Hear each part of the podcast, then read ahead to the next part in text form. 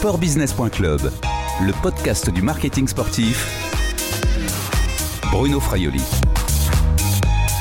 Bonjour Étienne Taubois. Bonjour. Vous êtes le directeur général du comité d'organisation des Jeux Olympiques et Paralympiques de Paris 2024. Alors on appelle ça plus communément quand même le COJO. Où sommes-nous ici? Alors ici, on est dans nos nouveaux bâtiments, euh, un, bâtiment qui s'appelle Pulse, qui euh, donc se situe euh, en Seine-Saint-Denis. On est au cœur des Jeux. Ici, on est à quelques, quelques encablures du Stade de France, à quelques centaines de mètres du, hein, futur village olympique et paralympique, en bordure Saint-Denis-Aubervilliers. et, et c'est un bâtiment qu'on a investi il y a maintenant quelques semaines et qui qui pour nous est important parce qu'il dit un peu, il dit un peu ce qu'on veut faire. On est, euh, quand je dis au cœur des jeux, on est en Seine-Saint-Denis. C'est important pour nous de mettre en avant euh, euh, la Seine-Saint-Denis. C'est véritablement des jeux, les jeux de Paris, mais de Paris et de la Seine-Saint-Denis. On est dans un bâtiment qui, raconte une histoire. On est dans le premier bâtiment qui a obtenu le, un, label Green en Seine-Saint-Denis. C'est 6000 mètres cubes d'ossature bois. C'est des panneaux voltaïques sur le toit. C'est une, une électricité grâce à notre partenaire EDF qui est, qui est traçable depuis euh, une ferme euh, éolienne de la Manche. Donc c'est de l'énergie renouvelable. C'est aussi une volonté de travailler avec, euh, avec les gens du territoire. Donc typiquement, les gens qui vont assurer la restauration, 60% vont être embauchés ici en Seine-Saint-Denis. On, peut dire que ce, bâtiment finalement incarne complètement la, le concept et la vision de, Paris 2024. Bah, c'est ce qu'on essaye de faire. Typiquement, par exemple, tous nos contrats, tous les matériaux que vous voyez ici ou tous les équipements, ils auront une deuxième vie. Euh, on est dans de l'économie euh, circulaire et donc euh, on a déjà travaillé au recyclage de l'ensemble des équipements qu'on achète.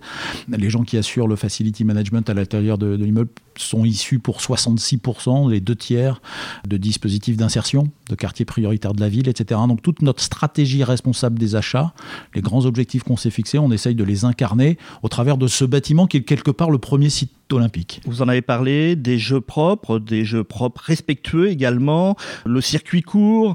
D'ailleurs, je crois que vous avez un potager hein, sur le toit du, bâtiment. On a un potager qui, euh, qui nous permettra d'avoir toutes les herbes aromatiques euh, du, restaurant d'entreprise. C'est pas vous qui vous en euh, occupez Non, pas non, non. Vous n'avez pas la main verte?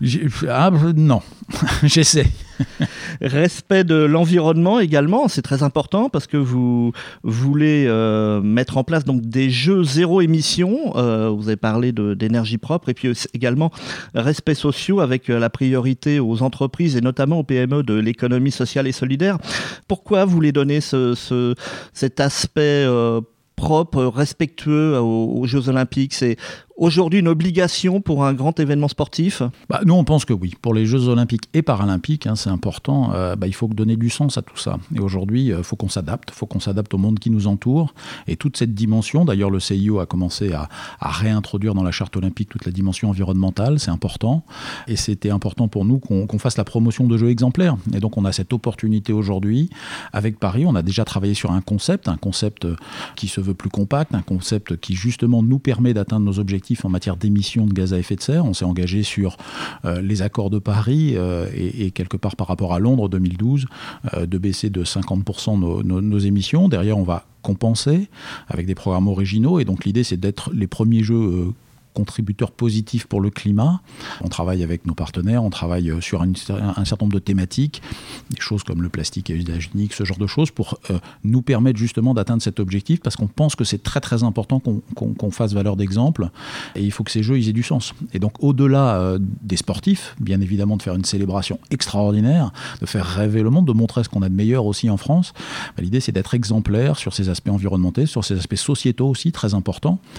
On, organise les Jeux par olympiques, donc des, des, des, choses comme euh, le regard sur le handicap, c'est très important, comment on peut permettre plus d'insertion, mais, mais au-delà de ça, sur le plan économique, la Seine-Saint-Denis, on en parlait tout à l'heure, valeur symbolique, un des départements les plus pauvres de France, donc c'est comment on peut faire participer le plus grand nombre à cette énergie positive des Jeux, et quelque part faire un peu bouger les lignes, y compris sur le plan social et sur le plan environnemental. Social et économique, euh, vous l'avez dit, donc avec pas forcément une priorité, mais en tous les cas, vous allez voir les, les entreprises de la région, de la Seine-Saint-Denis, les entreprises également de l'économie sociale et, et, solidaire. Tout cela a, un c'est un surcoût, non? C'est plus difficile d'aller vers ce, ce, chemin finalement? Bah, Pas forcément.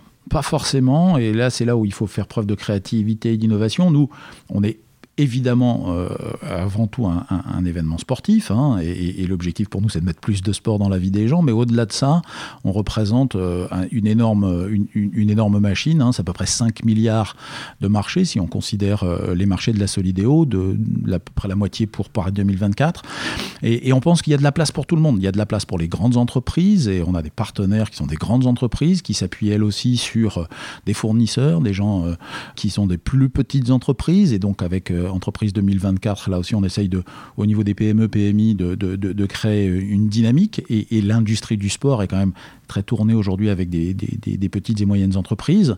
Et puis l'économie sociale et solidaire, c'est aussi quelque chose d'important pour nous. Donc sur les euh, quelques 500 contrats qu'on a passés aujourd'hui, il y en a un peu plus de 130 qui sont passés avec des entreprises de l'économie sociale et solidaire. Je parlais tout à l'heure d'une forme d'économie circulaire. Euh, c'est des entreprises qui sont très en pointe en termes d'innovation sur ces sujets. Et ça coûte pas forcément plus cher. Ça sous-entend parfois de, des mises en relation, et c'est très important. Mais nous, on pense que sur ce projet, il y a de la place pour tout le monde. Et au contraire, il y a de la place pour de l'innovation et de la créativité. Et on voit bien qu'aujourd'hui, il y a une tendance de fond. Même les grosses entreprises aujourd'hui veulent faire partie de cette, euh, de cette dynamique pour plus d'écologie, pour plus euh, de circuits courts, pour plus euh, d'insertion dans le territoire, donner du sens aussi à leurs actions.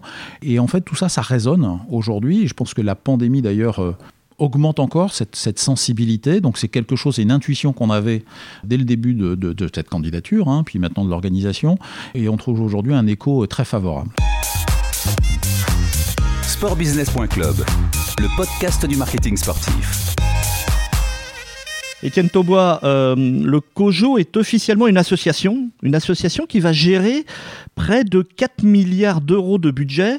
D'ailleurs, on parle souvent d'un budget d'environ 7 milliards d'euros. Pourquoi? Alors en fait, on a, nous, euh, comité d'organisation euh, Paris 2024, 3,9 milliards de budget. C'est le budget euh, de l'organisation à proprement parler, du fonctionnement. De l'organisation des jeux, de la mise en place des compétitions, Exactement, de la sécurité, du transport pour les athlètes, de l'organisation des compétitions, de la billetterie, de la partie marketing, etc. Et puis à côté de ça, il y a la Solidéo, qui est un établissement public qui a pour objectif la construction des infrastructures nécessaires à la livraison des Jeux. Et donc c'est eux qui supervisent la livraison du village olympique et paralympique, hein, qui va laisser 3000 logements euh, en Seine-Saint-Denis, qui supervise euh, la réalisation du centre aquatique et euh, de l'aréna à la porte de la chapelle, qui sont les deux équipements sportifs qui seront construits dans le cadre des Jeux. Et, ça représente à peu près 3 milliards supplémentaires de, de budget. C'est pour ça que quand on fait la somme de ces deux budgets, mais qui sont en fait deux budgets distincts, on arrive à ce montant de 7 milliards. Mais pour nous, euh, l'organisation, c'est 3,9 milliards. Alors jusqu'alors, les, les budgets d'organisation des, des, Jeux Olympiques ont quasiment toujours augmenté, voire des fois euh, totalement explosé. Est-ce que Paris 2024 est à l'abri de ce type de dérapage budgétaire? Alors on le pense. On le pense pour plusieurs euh, raisons. La première, c'est qu'on parlait tout à l'heure du, du, du, budget de la Solidéo, c'est 3 milliards. Il est, il est relativement réduit par rapport à ce qui a pu se faire dans le passé, c'est-à-dire que le projet de Paris 2024 n'est pas un projet d'investissement en infrastructure. Notre projet, justement, il s'appuie sur l'existant et on a la chance à Paris d'avoir euh, des équipements sportifs, enfin dans la région Île-de-France, des équipements sportifs qui nous permettent d'utiliser 70%, 75% même d'équipements existants. Qui sont encore aux normes? Qui sont aux normes, qui sont euh, pour la plupart euh, même relativement modernes, hein, ou qui ont été rénovés récemment. Les travaux autour de Roland Garros, par exemple, autour euh, de l'accord Hotel Arena, qui s'est fait également avec la Défense Arena, qui est un site tout neuf. Bref, on a, on a des sites de, vraiment haut niveau. Ça nous permet d'avoir euh, d'avoir un, concept qui ne pousse pas trop à la construction d'infrastructures. Et c'est traditionnellement ce qui avait dérapé dans le passé sur d'autres organisations. Le budget d'organisation des jeux lui-même étant assez stable depuis maintenant quelques éditions des jeux et dégageant plutôt lui légèrement un bénéfice. Ça a été le cas euh, pour Londres, ça a été le cas même pour Rio, ça a été le cas pour les organisations précédentes parce que bah, les chiffres restent à peu près les mêmes, c'est à peu près le même nombre de sports, c'est à peu près le même nombre de journalistes, c'est à peu près le même nombre d'athlètes. Et là-dessus, le CIO fait très attention à ce qu'il n'y ait pas euh, d'inflation sur, euh, sur cette partie de l'organisation. L'objectif pour Paris 2024, pour le COJO de Paris 2024, c'est de faire des bénéfices? Non, l'objectif, c'est de livrer et de dépenser ce qu'on aura gagné. Donc on dit, euh, on est revenu driven, mais l'idée, c'est véritablement d'être équilibré à la fin et, et, et c'est comme ça qu'on va piloter. Et donc globalement, on va, on va dépenser ce qu'on aura gagné. C'est ça notre objectif, avec une petite réserve pour aléa, et si tout va bien, bah, il en restera un petit bout à la fin. Alors il y a toujours une, une partie de la population qui est contre les, les Jeux olympiques. Vous les écoutez, vous les entendez, ces, ces anti-jeux? Bien sûr, bien sûr. Alors ils sont pas majoritaires. Hein. Je vous rappelle qu'on a 84% de l'opinion qui est plutôt favorable à l'accueil des Jeux olympiques, et, et c'est encore plus important, c'est les jeunes, parce que je pense que les gens ont conscience de l'apport que Paris 2024 peut donner, cette dynamique, cette, ce projet qui résolument positif. Hein. Je pense que le sport aujourd'hui et, plus de sport dans la vie des gens, je pense que ça compte. On parlait tout à l'heure du caractère exemplaire que Paris 2024 veut donner, et pour ça, on s'est rapproché de gens qui ont été traditionnellement plutôt sceptiques par rapport à l'organisation de ces grands événements, notamment les grandes organisations environnementales. On a travaillé beaucoup avec le WWF en phase de candidature.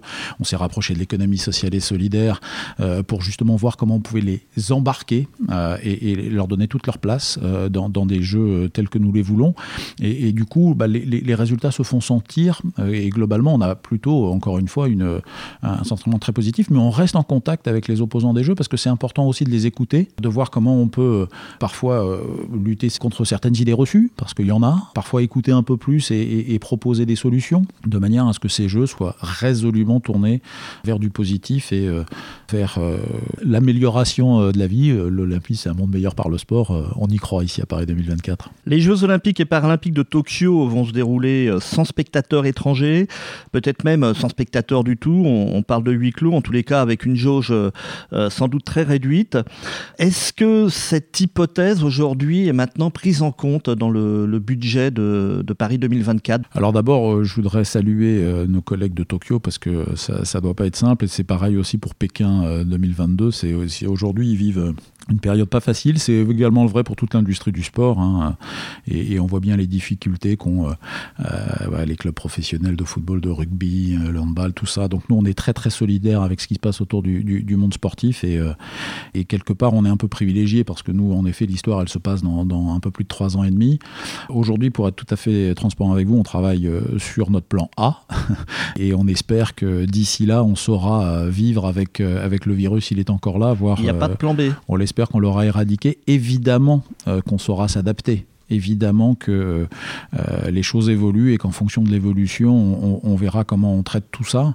On aura l'expérience quelque part de Tokyo, malheureusement. On verra comment ils ont pu s'adapter au fur et à mesure. Pour l'instant, on travaille essentiellement sur notre plan A, mais on a bien évidemment euh, derrière la tête euh, l'idée qu'il faudra qu'on soit en capacité de s'adapter et, donc on commence à réfléchir à, des solutions éventuelles. Mais vous savez, c'est le lot de tous les comités d'organisation que de réfléchir euh, à, des solutions. Londres a connu, a la grosse crise financière de 2008-2009. Le Brésil ont eu d'autres soucis, des soucis politiques importants avec, avec, la destitution du président au moment, des jeux ou juste avant les jeux, avec Zika, si vous vous rappelez, qui était là, etc. Donc euh, euh, chaque jeu a son lot, j'allais dire, d'aléas. Et une des grandes forces euh, du, mouvement olympique, du mouvement paralympique, ça a toujours été de s'adapter. Et donc on est sûr que le CIO, l'IPC sauront s'adapter avec nous pour proposer des solutions et nous permettre de vivre des jeux fantastiques à Paris 2024, qu'on espère, qu'on espère beaucoup plus festifs que ceux de Tokyo, évidemment sportbusiness.club, le podcast du marketing sportif. Étienne Tauboin, on vient de parler de, billetterie, de perspective. Elle, s'ouvrira quand d'ailleurs cette, cette billetterie pour Paris 2024 Environ 18 mois avant les Jeux, traditionnellement. Et si on parle encore un petit peu euh, ressources, les partenaires nationaux doivent rapporter 1,1 milliard d'euros. Où en sont aujourd'hui les recettes euh, commerciales de Paris 2024 Côté aujourd'hui, on est, on est plutôt dans les temps. Hein. sur les temps de passage, euh, par exemple de Londres 2012, on a, on a sécurisé un peu plus de 500 millions de, de, partenariats déjà. La moitié Un peu plus de la moitié. On aura probablement des bonnes nouvelles là, sur des partenariats de rang 2 au cours, au cours des, des, semaines qui viennent. Avant, de, avant Tokyo 2020 Avant Tokyo 2020. Et, franchement, aujourd'hui, les, discussions avec les entreprises euh, se, passent plutôt bien. On se rend compte que Paris 2024 reste un projet attractif. Malgré la pandémie, euh, c'est une opportunité. Euh, tout le monde commence à, penser un peu à l'après hein, et comment, faire repartir les choses.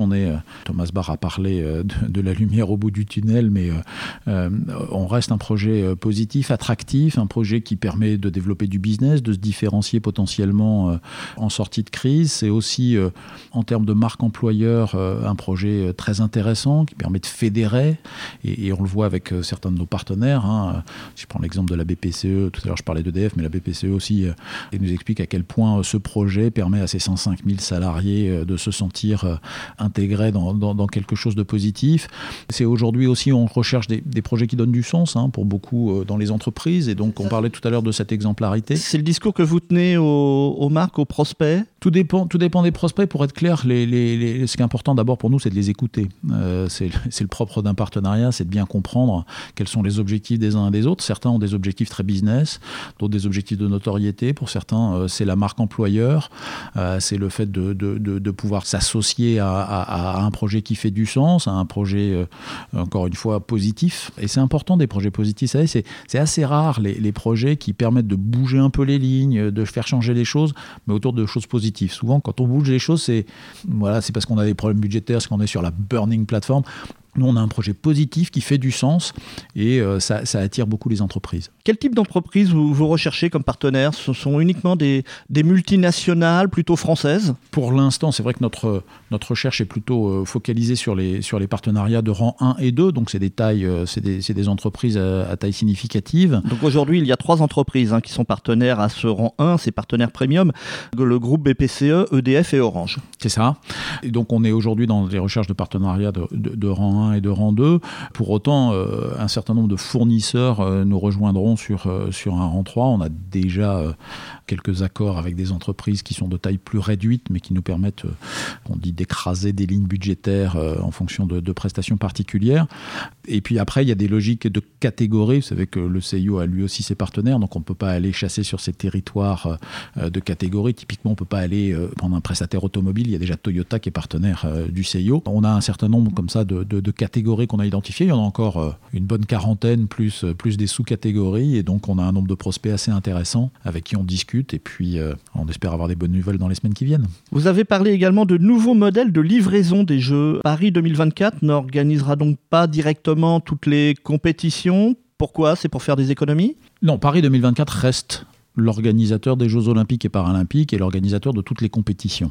Simplement, le modèle précédent était euh, un modèle qui euh, avait une externalisation, on va dire, par fonction, de manière très transversale. Et donc, euh, les gens du comité d'organisation réfléchissaient par fonction, donc sur la sécurité, par exemple, sur tous les sites de compétition, passaient un grand appel d'offres, et puis il y avait une entreprise qui, voilà, qui délivrait la sécurité, ce qui a posé d'ailleurs dans le passé quelques problèmes.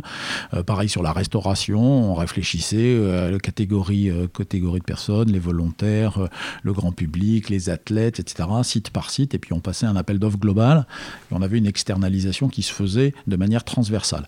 Nous, ce qu'on a fait comme choix, c'est de faire une externalisation, entre guillemets, verticale, et de se dire, on a sur notre concept Paris 2024, 70% des sites existants qui sont des sites qui livrent déjà des compétitions sportives pendant toute l'année.